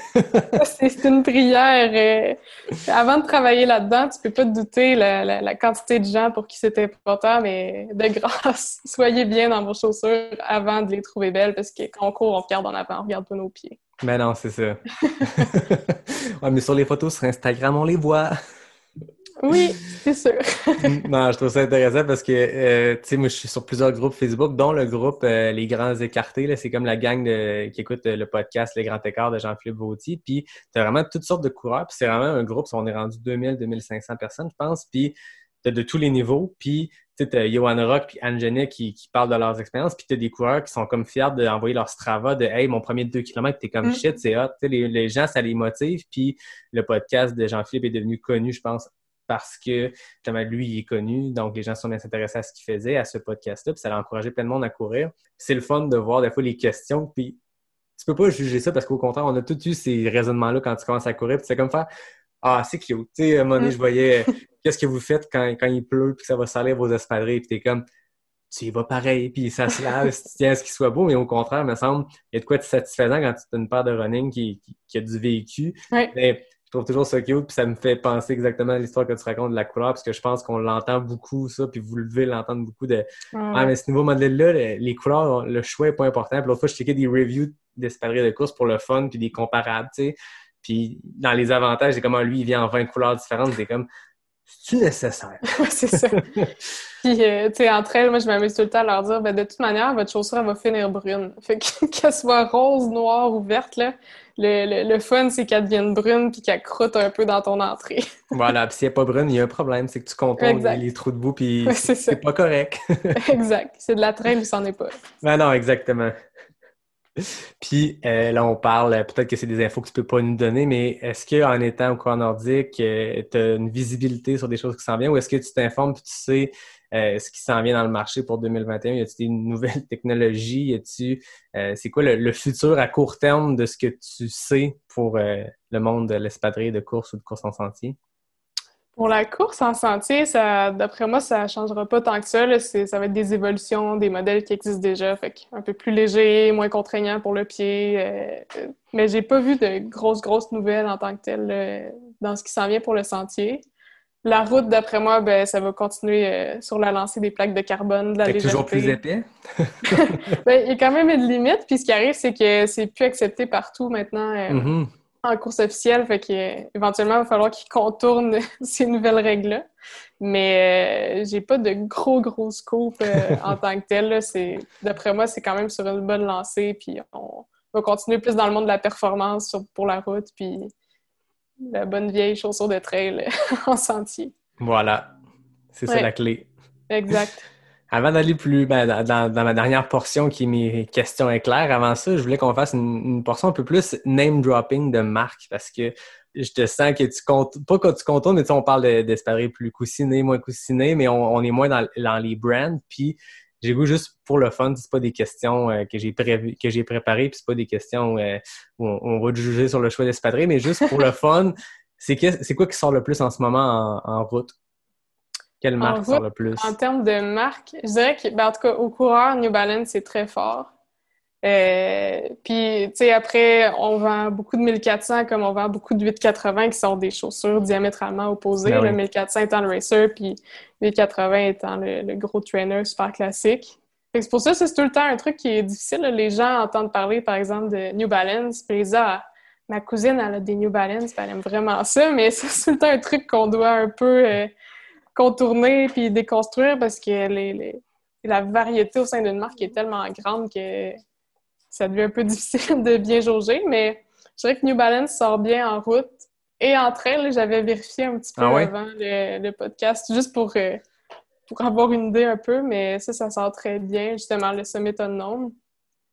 Euh, Oka aussi gagne euh, tranquillement en popularité, puis ça, je pense qu'on le voit un petit peu à l'échelle euh, du moins américaine. là. Aux Ouais. États-Unis, c'est super fort comme marque. Puis euh, ici, tranquillement, ça Ah, puis on voit qu'ils sont agressifs aussi. Ils signent beaucoup, beaucoup d'athlètes. Puis leurs athlètes, ben, c'est la première gang qui a autant d'athlètes qui font juste ça de leur vie, qui déplient le budget, qui disent OK, ben, nos euh, 10-12 coureurs principaux, eux autres, ils, sont, ils ont un salaire à, à l'année, puis ils sont agressifs là-dessus, puis ils sont agressifs dans leur euh, dans les, les courses que- qui, qui commanditent. Il y a de plus en plus, la Western State, à partir de depuis l'année passée, c'est rendu la Western State au cas.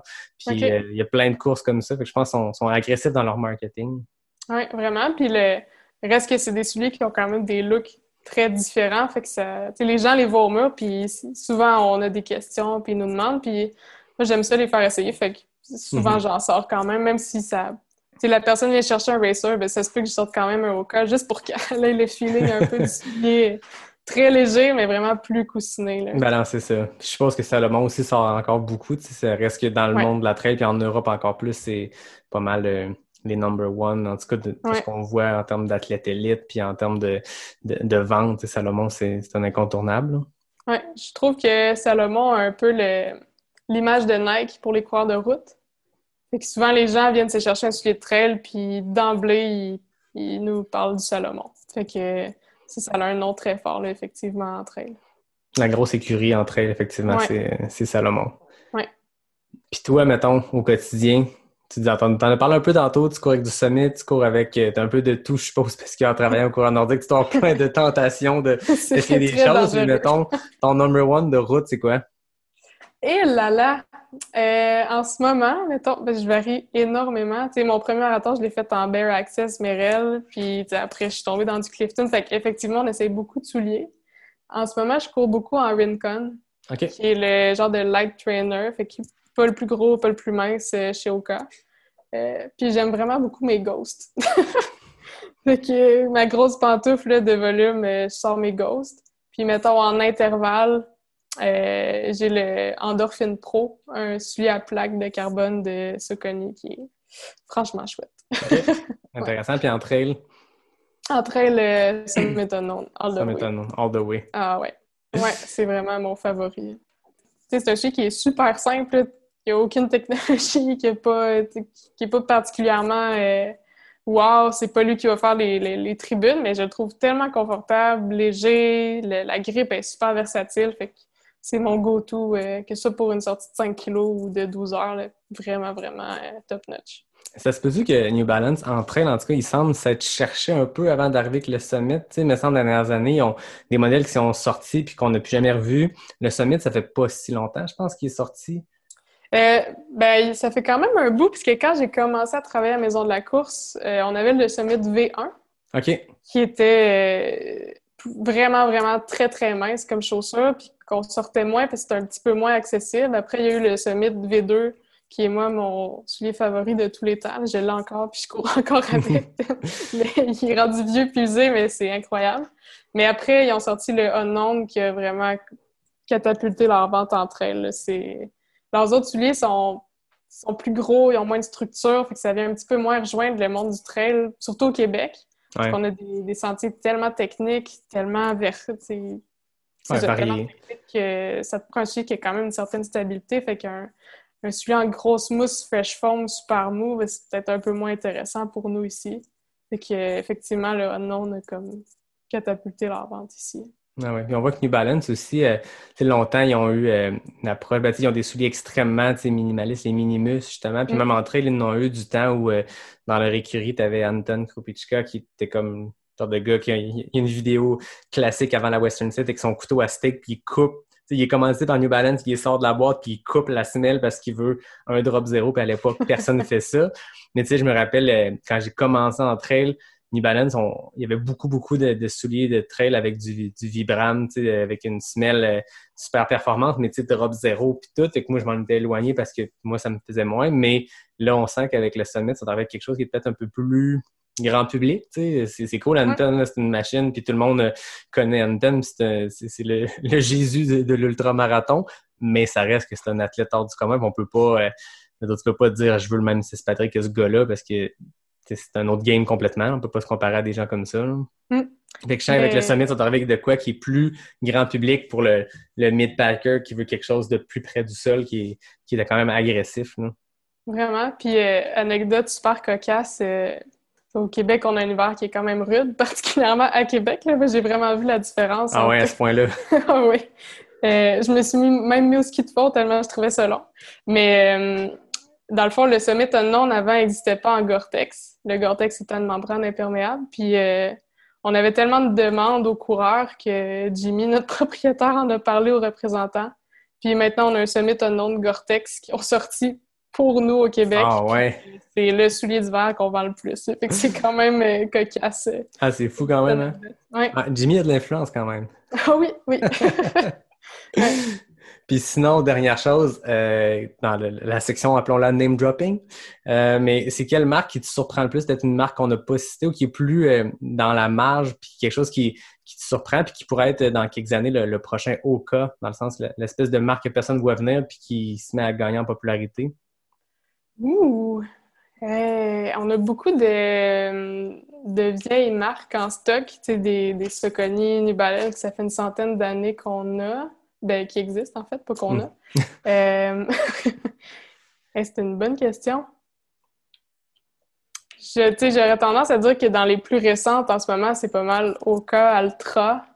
Euh, puis pour vrai, Oka est sur une super grosse lancée. Puis initialement, c'était vraiment des grosses, des gros monstres comme chaussures. Puis maintenant, ils travaillent beaucoup. Fait que je sais qu'on a beaucoup parlé, mais je pense que c'est quand même une des marques en ce moment qui innove le plus puis qui, chamboule beaucoup les choses par rapport euh, à, d'autres marques qui sont là depuis super longtemps puis qui sont plus con- conservatrices comme euh, Brooks, par exemple. Puis c'est ça, j'ai quand même l'impression que c'est eux, dans les prochaines années, qui vont être à surveiller. C'est très innovant, euh, innovateur comme, euh, comme produit. Ouais, puis je voyais qu'ils en ont sorti un nouveau de route. Là. Je voyais Sage Canada, qui est un, un athlète de trail américain, mais qui s'est qualifié pour le- les Olympic Trials plusieurs fois. Que c'est un gars de route aussi en marathon qui est performant. Puis ils ont sorti un nouveau soulier de route qui est vraiment plus près du sol. On est loin de, la grosse galette qui fait la, la renommée d'Oka. Fait qu'on- ils ont l'air de se diversifier. Même, je pense, entrer le Challenger, ça se peut-tu qu'il y en a un un peu plus près du sol? Puis euh, on dirait qu'on est Euh, commencé par Oka. On dirait qu'Oka présente cet épisode.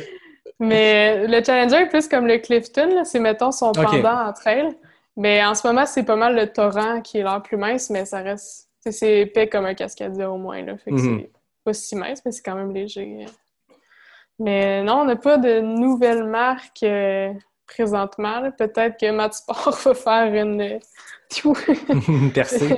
une percée, mais en ce moment, euh, c'est ça, à surveiller, à voir. Intéressant. Fait que comme toute bonne entrevue de Pas sorti du bois, écoute, c'est la huitième. C'est quasiment rendu un vieux podcast. Euh, mais je t'amène tout le temps avec mes questions éclairs qui sont euh, 10 questions A ou B, très rapides. Tu réponds le plus rapidement possible. C'est NAC qui présente les questions éclairs. Donc, je rappelle que le FKT masculin est, euh, appartient à Elliot Cardin en 27 secondes et le FKT féminin appartient à Marie-Ève Pellan en 25 secondes. Donc, c'est quand même assez rapide. Laisse-moi juste, je ne sais pas, je suis capable d'aller pogner mon sel que j'ai mis un peu loin. voilà, parce qu'on s'entend qu'il faut calculer le temps. C'est important. Oui. Donc, des questions A ou B, euh, puis tu réponds le plus vite possible sans, sans réfléchir. Simple comme ça. Fait que tu me dis quand tu es prête? Je suis prête. Route ou trail? Trail. Hiver ou été? Hiver. Courtney de Walter ou Emily Forsberg? Émilie. New Balance ou Nike? New Balance. Question NAC. Nouvelle saveur amande chocolat ou banane chocolat? Amande chocolat. Veste hydratation ou gourde à main? Veste. Monter la montagne ou descendre? Descendre. Courir ou grimper? Courir. Chute du diable ou trail la clinique du coureur? Chute du diable. Sucré ou salé? Sucré. 29 secondes. Ah! Quand même un très bon temps. Sous la barre des 30, là, c'est euh, c'est très rapide. Mais je pense que le record de Marie-Ève, même. vingt- 25 secondes Marie-Ève Pellan, je sais pas si ça va se battre. Je lance ça comme ça dans les airs, mais c'est quand même très rapide. Fait que, fait que ben, merci. C'est plaisir. C'est ce qui va conclure notre épisode. Comme d'habitude, je remercie euh, mes habituels collaborateurs David Hébert qui signe le design graphique euh, du podcast, Fred Desroches qui signe le thème musical. Puis je te remercie toi, Lauriane, de t'être prêtée au jeu, d'être venue jaser de ton parcours de coureuse, euh, d'espadrée et de marque. Puis d'Oka, parce qu'on qu'on a parlé beaucoup de ça. oui, mais on n'est pas commandité, on tient à le dire. on tient à le dire, ni par le coureur nordique, ni par Non. Oka, mais c'était super intéressant. Puis, tu sais, à, Québec, le coureur nordique, c'était naturel pour moi parce que c'est, euh, tu sais, il y a plein d'autres bonnes boutiques. Puis la boutique du lac, j'étais allé pour la première fois il n'y a pas longtemps parce qu'on allait chercher les dossards d'Aricana. euh, là, puis euh, l'équipe là-bas est super, puis ils ont du gear. Puis, tu sais, quand t'es un coureur de, de trail, t'arrives à une place, c'est comme un magasin de bonbons, tu sais, tu peux Ouais. juste tout t'acheter. Euh, mais pour en revenir au coureur nordique, ben moi, j'étais un fan des premières heures, des premiers, mes premiers espadrilles, il y a 11 ans, je les ai achetés là, après la recommandation de mon ami euh, L'Emmanuel Gagnon, qui travaille euh, pour la clinique du coureur, Mm. euh, qui est un bon ami à Jimmy. Puis euh, les, j'aime bien ça aussi, les séances d'intervalle euh, du mardi. Oui, Quand le, le temps, quand la pandémie n'est pas là, le coureur nordique organise des entraînements plusieurs fois par semaine, je pense. Fait que c'est un- Ouais. Puis félicitations à Jimmy. Rappelle-moi le, nom de la cofondatrice avec lui. Joliane. Joliane et Jimmy, on vous envoie un petit coup d'os. Puis euh, merci à toi, Lauriane. C'était vraiment le fun de jaser, euh, d'espadrer autrement que debout au courant nordique à travers les clients, puis d'en faire jaser autour d'une bière et d'un micro. Oui, exact. Puis merci pour l'invitation, c'était vraiment plaisant. Merci. Puis écoute, après, tu as double 42 l'an prochain euh, à l'UTHT. On aura l'occasion de reparler de, de trail autour d'un micro, euh, j'en suis certain. Certainement. fait que merci, Lauriane. Merci tout le monde. Puis on se dit à la prochaine pour un prochain épisode de Pas sorti du bois, le podcast 100% trail.